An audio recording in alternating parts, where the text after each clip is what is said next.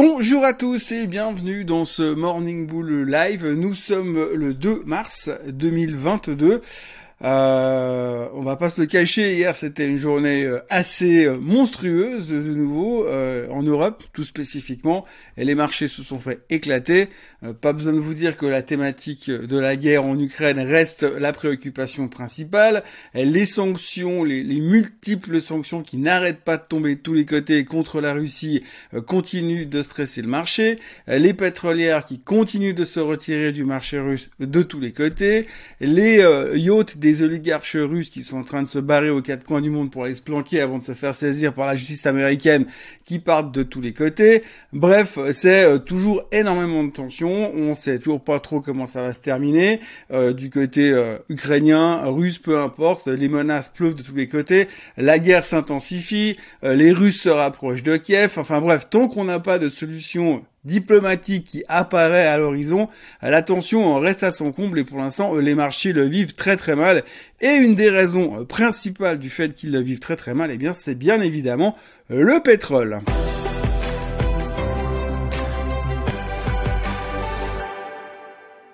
Alors avant de parler du pétrole, on va déjà juste faire rapidement euh, un tout petit tour euh, des graphiques boursiers euh, actuels. Alors quand vous voyez le S&P 500 par exemple qui s'affiche à l'instant, eh bien on voit que le S&P 500 pour l'instant il ne fait pas grand chose. Hein. On est en train de faire un espèce de V sur le S&P 500. On essaye de rebondir quelque part et de se reconstruire après ces journées d'exagération. en gros c'est un jour en haut, un jour en bas pour les mêmes raisons. C'est toujours une question de comment est-ce qu'on se comporte. Pour l'instant, ça va nulle part. Effectivement, on a besoin d'avoir de la visibilité. On sait très bien que dans les marchés boursiers, on a besoin de savoir où on va, en tout cas d'estimer et de supposer de savoir où est-ce qu'on peut aller. Et donc, pour l'instant, c'est ce qu'on voit sur le S&P 500. On n'en a aucune idée. Et si derrière, on regarde le Nasdaq, qui a plus ou moins le même type de comportement, c'est euh, au milieu de nulle part. Euh, s'il vous plaît, euh, guidez-moi pour me dire où est-ce que je dois aller. On n'en sait foutrement rien. Il y a des bonnes nouvelles qui viennent de temps en temps sur la publication de certains chiffres sur des annonces spécifiques, mais pour l'instant, eh bien, le marché dans lui, euh, dans son ensemble, euh, ne sait pas trop où il va et on a l'impression qu'aujourd'hui, les gens euh, traitent au jour le jour, ce qui est assez logique puisqu'on sait jamais comment ça va se terminer du côté militaire ou du côté économique. Si maintenant on regarde un petit peu le pire, on va dire, regardons simplement le DAX, on voit très bien qu'on est retourné sur les niveaux de au plus bas qu'on avait fait ces derniers temps. Le marché termine au plus bas c'est honnêtement très très moche et très délicat. C'est pire sur le CAC 40. Ça a vraiment une sale tronche et aujourd'hui, on va pas se mentir, on est dans une tendance descendante. La question, c'est pas de savoir si on va rentrer euh, en bear market à un moment donné, c'est quand est-ce qu'on va rentrer dans un bear market? Alors, ça veut pas dire qu'on va y aller avec une certitude de 100%, bien sûr que non, mais par contre, c'est vrai qu'aujourd'hui, la tendance est établie à la baisse, il faut pas se leurrer. Pour l'instant, tant qu'on n'a pas une annonce positive du côté euh, russo-ukrainien, euh, eh bien, a priori, on va continuer à avoir des journées extrêmement volatiles, mais toujours avec cette euh, tendance à vouloir aller chercher euh, un petit peu plus bas, toujours un petit peu plus bas. Ça reste vraiment la préoccupation du moment. Et franchement, la confiance n'est pas là. Qui vraiment aurait envie d'acheter massivement le marché en disant maintenant j'attends que ça, que le problème se résolve euh, en Ukraine pour attendre que ça remonte. Pour l'instant, on voit très bien la manière dont les choses sont en train de partir, que pour l'instant, oui, si résolution il y a un jour, c'est en tout cas pas pour la fin de la semaine, ça va prendre beaucoup de temps. Vladimir Poutine n'est de loin pas, elle pas l'air du tout, en tout cas enclin à négocier pour l'instant. Euh, de l'autre côté, non plus. Donc forcément, ça risque de traîner, prendre du temps. Alors je ne dis pas que ça ne se produira pas, bien sûr que non, heureusement pas. Mais par contre, pour l'instant, il est vrai que le marché, tant qu'il n'a pas une minimum de clarté, ça va être trading intraday. Donc en fonction des nouvelles d'un côté ou de l'autre, eh bien, on peut avoir une très bonne journée, suivie d'une très mauvaise, suivie d'une très bonne de nouveau, et c'est plus ou moins ce qu'on vit aujourd'hui. Donc c'est en haut, en bas, euh, tu sais pas où tu vas et la bonne nouvelle dans tout ça, c'est qu'on peut pas aller à droite et à gauche. Ça nous évite quand même pas mal de chemin. Mais la thématique du jour, c'est bien évidemment le pétrole. Alors le pétrole a littéralement explosé hier et continue d'exploser ce matin. À l'heure où je vous parle, là c'est 4h30 le matin, on est à 108,5 sur le baril. Donc hier matin 96,50, ce matin 108,5. 12 dollars de hausse sur le baril overnight Tout ça pourquoi? Pas grand-chose finalement. Enfin si, beaucoup de choses. Mais la première chose qui s'est produite hier, c'est que les États occidentaux ont annoncé qu'ils allaient mettre 60 millions de barils sur le marché en libérant certaines euh, réserves stratégiques pour faire baisser le prix du baril. Oui, vous avez bien entendu. Hier, les mecs ont décidé de libérer 60 millions de barils avec pour intention de faire baisser le prix du baril. Résultat, le baril a pris 12 dollars. Alors vous me direz, oui, c'est pas très logique. Eh bien, oui, effectivement, c'est pas logique puisque vous mettez plus d'offres sur le marché, donc logiquement, ça devrait faire baisser les prix. Le seul problème, c'est que les gens sont en train d'anticiper la chose en disant, ouais, mais si les États sont en train de larguer du pétrole comme ça, c'est que les mecs, ils sont en panique parce qu'ils ont vraiment peur parce qu'ils voient que le baril, ils n'ont plus aucune maîtrise dessus, et surtout sur le fait que si la guerre en Ukraine se prolonge, à un moment donné, ils ont mis des sanctions partout, sur l'argent, geler les assets dans tous les coins. Il n'y a pas de problème. Maintenant, ils vont devoir passer la vitesse supérieure et geler et mettre des sanctions en direction du pétrole russe. Et si vous mettez des sanctions sur le pétrole russe, les Russes, ils pourront pas distribuer leur pétrole comme d'habitude, évidemment, mais donc du coup, comme il y aura moins d'offres, les 60 millions de barils que vous apportez en face, ça ne suffira pas. Donc résultat, on anticipe le fait qu'à un moment ou un autre, les États de l'OTAN vont devoir prendre des décisions beaucoup plus radicales encore et sanctionner le pétrole russe, ce qui veut dire qu'aujourd'hui, le baril va continuer de monter. Donc explosion du baril, qui dit explosion du baril dit Inflation. Et alors ça tombe bien parce que aujourd'hui, mercredi 2 euh, mars, eh bien nous aurons le témoignage de Jérôme Powell qui va parler euh, devant euh, les politiciens américains pour expliquer sa vision de l'économie. Alors je sais pas comment il va leur expliquer le fait que quand il a commencé à écrire son discours hier matin, le baril est à 96,50 et qu'aujourd'hui il est à 108,5 et donc du coup la photo finish est pas tout à fait la même au niveau de l'impact inflationniste parce que forcément quand vous avez un baril à 108,5, on va pas se leurrer, ça va faire bizarre parce que vous l'aurez pas. Demain matin, quand vous allez faire le plein à la pompe, ils vont tout de suite vous répercuter la hausse du baril. Donc ça va devenir de plus en plus prohibitif. Donc il y a forcément un impact inflationniste là-dessus. Ça fait un moment que je me tue à dire que le jour où le baril va passer en dessus des 100 dollars, on va commencer à avoir un problème.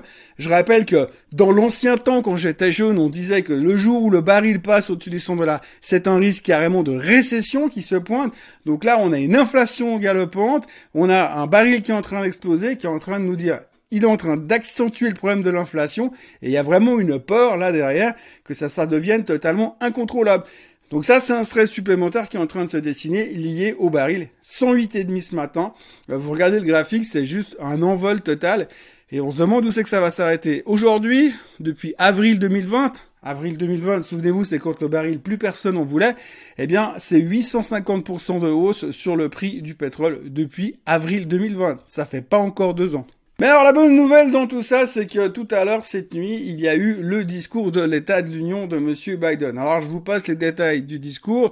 C'était bien évidemment extrêmement orienté sur le fait que Monsieur Poutine est un dictateur, que les Russes sont tous des méchants, mais que la crise actuelle va rendre les États, euh, les États, on va dire, de la liberté, les gentils de l'OTAN à un niveau encore plus fort que ce qu'ils sont avant. Donc ça va rendre le bon côté, les gentils encore plus fort qu'avant et les méchants, les Russes de l'autre côté, encore plus faibles qu'avant. Donc en gros, c'est très bien. C'est un peu un film de Walt Disney qui va se terminer en beauté. À la fin, ils vont se marier, ils auront beaucoup d'enfants. Enfin, ils vont pas se marier avec Poutine, mais je veux dire, ils auront beaucoup d'enfants, ça va être génial.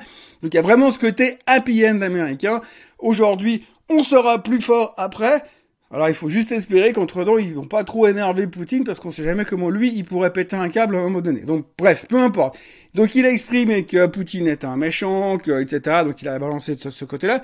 Par contre, il a des solutions. Il a des solutions parce qu'il a annoncé des mesures sur tout ce qui était énergie alternative et donc en, en, motivant le côté énergie alternative, il espère sur une année faire économiser, tenez-vous bien, 500 dollars par ménage et par année. Alors 500 dollars par année pour une famille de 4, c'est juste Byzance. Les mecs, ils vont pas savoir comment dépenser l'argent, alors faudra faire juste attention. Donc 500 dollars d'économie grâce aux énergies alternatives. Et puis, deuxième mesure absolument fantastique, évidemment, il va pousser les gens, il va offrir des mesures pour que les gens puissent acheter des voitures électriques. Donc il y aura des aides à l'achat des voitures électriques. Et il expliquait aux gens hier que si vous avez une voiture électrique, ben, vous n'aurez plus jamais besoin d'aller euh, faire le plein à la pompe. Donc problème résolu. Si le baril il va à 250 dollars, mais vous n'avez pas besoin de faire le plein à la pompe, il y a plus de problème. Franchement, quand on écoute son discours et quand on écoute des fractions de son discours, on a juste l'impression que le mec il parle à des gosses de 12 ans, mais ils se rendent même pas compte de ce qu'il est en train de dire. Donc en bref, il veut euh, favoriser les voitures électriques en disant bah du coup il y aura besoin de faire le plein à la pompe. Mais par contre, il n'aborde même pas le problème de savoir comment est-ce qu'on va charger ces millions de voitures électriques sur la grid des États-Unis, des millions de mégawatts, on sait même pas d'où ils vont les sortir. C'est une autre histoire, c'est pas grave. L'important c'est qu'il y aura plus besoin d'aller faire le plein à la pompe. Alors ça c'est intéressant. Par contre dans la foulée, la news qui est super intéressante ce matin, c'est que dans la foulée, en même temps, Rivian, le fabricant de voitures électriques, nous annonce posément que, à cause de l'inflation, inflation qui est aussi liée à la hausse du dit pétrole, eh bien, ils vont, ils vont, ils ont décidé unilatéralement d'augmenter les prix des voitures de 20%. Le truc qui est génial dans cette, histoire, c'est pas que aujourd'hui, vous allez chez Rivian, vous achetez une voiture, elle sera 20% plus chère que hier. Non, les mecs qui ont commandé leur Rivian il y a 6 mois en arrière, avec un dépositeur, enfin un montant déposé de 1000 dollars pour réserver la voiture, ils l'ont euh, réservé pour, on va dire, 100 000 dollars. Eh bien, euh, ce matin, on leur annonce que, ben, en fait, la voiture qu'ils avaient réservée pour 100 000 dollars, ils vont effectivement hypothétiquement dans 6 mois, mais par contre, elle sera plus 100 000, elle sera 120 000. Donc les anciens contrats, ils vont aussi être touchés.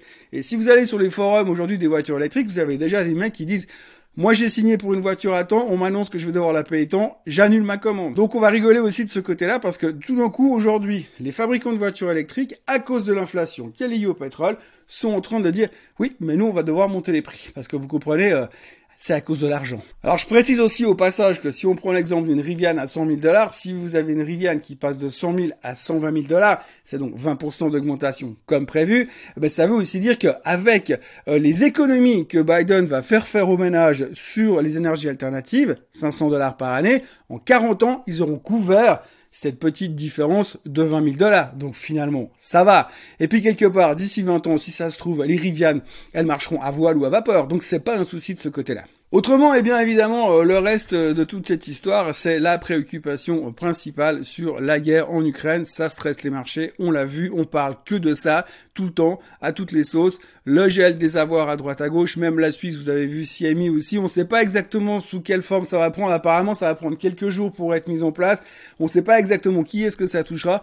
Il y aura bien évidemment des conséquences dans tous les coins. Euh, on a appris aussi cette nuit dans le cadre du discours de l'État de l'Union que les États-Unis ont fermé leur espace aérien aux avions russes. C'est pas une monstre surprise. Ça devait arriver, donc c'est encore un point négatif. Donc on continue à avoir des mauvaises nouvelles au niveau des sanctions, des impacts, de la peur des impacts économiques. Ce matin, ça tient encore au niveau des futurs, donc ça va pour le moment, mais quand on voit la tronche des marchés européens hier, il y a quand même de quoi s'inquiéter au niveau des tensions. il y a des photos satellites qui arrivent de tous les coins, comme quoi euh, les blindés euh, russes arrivent de plus en plus proches de la capitale à Kiev, donc ça devient de plus en plus tendu. Enfin, en tous les cas, pour l'instant, on n'est pas en train de se mettre autour d'une table pour avoir des pourparlers de paix et une discussion posée. Donc du coup, ça continue à stresser euh, et on parle sanctions, risques, dangers, peur de l'escalade, etc., etc. Donc pour l'instant, le stress c'est toujours présent. présent. Euh, comme je l'ai dit en début d'émission, quand vous regardez les charts, de toute façon, il n'y a plus vraiment de support. Aux États-Unis, il y a encore un peu d'espoir, mais en Europe, on est en train de tout péter dans tous les sens. La Suisse tient encore, mais par contre le CAC, le DAX, tout ça, on est assez mal barré. Les gens sont stressés et euh, c'est vraiment le thème d'aujourd'hui. Et donc on est vraiment ultra court-termiste, comme je le disais. Et pour l'instant, on attend juste d'avoir des infos et on vit euh, en flux tendu. On notera aussi qu'il y a un énorme engouement sur les crypto-monnaies depuis euh, depuis deux trois jours. Hein. Donc euh, on, disait que l'autre jour à 37 000, 38 000 dollars, le Bitcoin ne foutait plus rien. Aujourd'hui, le Bitcoin est remonté en direction des 44 000, 45 000 dollars. Alors évidemment, le truc est assez simple. Hein. Comme vous avez une partie des oligarches euh, russes qui sont en train de se faire couper les vifs dans tous les coins et puis qui ont un train de vie qui est un tout petit peu supérieur au nôtre en général, eh bien ces oligarches russes cherchent des moyens finalement pour pouvoir se sortir de la, combine. Donc un des moyens pour planquer une partie de l'argent, c'est de passer en crypto-monnaie puisque c'est quand même un tout petit peu moins facilement traçable, ce qui leur permet peut-être d'avoir une certaine liquidité. C'est une théorie, mais en tous les cas, depuis quelques jours, on a l'impression qu'il y a quand même pas mal de gens qui rentrent là-dedans en se disant oui, il y aura de plus en plus euh, de de demande au niveau des crypto-monnaies, puisque les crypto-monnaies, elles, sont un peu moins contrôlées et un peu moins faciles à verrouiller, euh, contrairement à ce qu'on est en train de faire aujourd'hui en Occident, en gelant les assets euh, de tout ce qui est citoyen russe, plus ou moins à droite, à gauche dans le monde. Donc, il y a un gros intérêt en ce moment. Pour l'instant, d'un point de vue technique, on arrive, on a l'impression d'être de nouveau un petit peu topish au niveau des 45 000. Le problème, c'est que techniquement, sur ce genre de valeur, en ce moment, c'est extrêmement difficile de donner des points d'inflexion, surtout sachant qu'il peut se passer n'importe quelle nouvelle qui peut envoyer le Bitcoin 10% euh, plus haut ou 20% plus bas, peu importe. Donc beaucoup de stress, beaucoup de tension. Vraiment, on tourne autour de ça et il n'y a pas grand-chose d'autre à ajouter. C'est un marché hyper stressé, hyper tendu et qui agit euh, instant par instant, minute par minute. C'est vraiment un marché de trader pour ceux qui font du trading intraday, il y a plein d'opportunités. Il faut être extrêmement discipliné et extrêmement pointu. Mais il y a des opportunités parce qu'il y a de la volatilité. Mais pour l'instant, euh, pour revenir dans un marché d'investissement, on va dire normal, logique et rationnel, il faudrait qu'on aille quelque chose qui soit un peu plus calme, un peu plus stable euh, et un environnement qui nous permette de construire sur des, fondations euh, solides et pas du tout sur l'espèce de merdier dans lequel on est aujourd'hui au niveau de la guerre. Dans la foulée, on aura donc le témoignage de monsieur Powell aujourd'hui. Et puis après, on va continuer euh, la fin de la semaine en attendant les chiffres des non-farm payrolls, puisqu'on va quand même devoir en parler vendredi. Et puis là aussi, on verra un, peu, un petit peu où on en est au niveau de l'inflation. Mais là, le gros point noir de l'inflation et le gros challenge de Monsieur Powell, comme je le disais tout à l'heure, ça sera de gérer cette explosion du pétrole qui est quand même le maître mot de la journée. C'est qu'on a atteint des niveaux qu'on n'avait plus vus depuis quasiment 2013 euh, ou 2014, je crois. Donc c'est vraiment hyper important à retenir. Souvenez-vous, au-dessus de 100 dollars, c'est un gros danger pour l'économie américaine en tous les cas. Et ça, c'est un, problème qu'on va devoir gérer au-delà du fait que le baril est en train de s'envoler. Les États n'arrivent plus à contrôler le baril et c'est un problème, c'est le problème de la journée. Voilà, euh, beaucoup de blabla pour pas grand chose parce que très honnêtement, j'aimerais plutôt vous raconter des histoires un petit peu plus sexy sur deux trois sur deux trois sociétés. Euh, on notera aussi au chapitre des sanctions que Apple a décidé de ne plus vendre des iPhones momentanément en Russie, donc euh, encore une sanction supplémentaire. Comment va-t-on faire sans iPhone? Est-ce qu'il y a-t-il une vie sans iPhone? Est-ce possible de, de, le supporter? Je ne sais pas. Toujours est-il que c'est une sanction de plus qui est en train de tomber.